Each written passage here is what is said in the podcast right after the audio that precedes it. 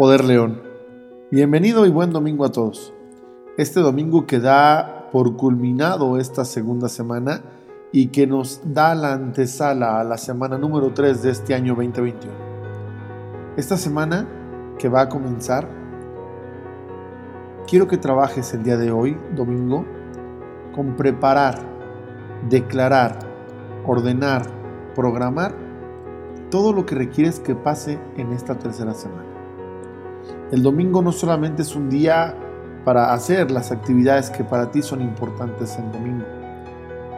Ojalá que dentro de tus actividades esté también el poder dedicarle tiempo a esta limpieza interna y a esta sanación y a esta conexión con el Dios Todopoderoso.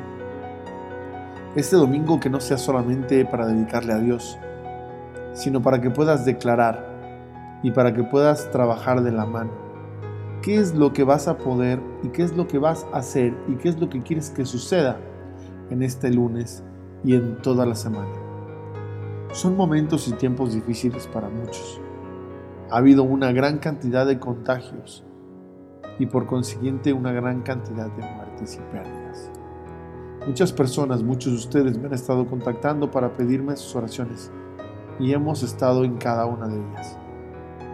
En tiempos difíciles, vale estar pendiente de poner ojo en lo que es verdaderamente importante, pero sobre todo en observar y trabajar qué es lo que realmente quieres que pase esta semana que viene. ¿Qué debes hacer hoy domingo para que esta semana que viene inicie con el pie derecho?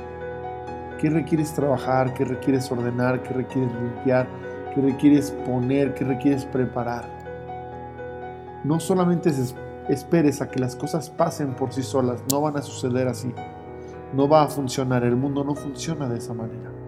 Así que dedica un tiempo, sobre todo hoy, domingo por la noche, a que las cosas puedan estar preparadas y listas para que inicies tu semana con el pie derecho.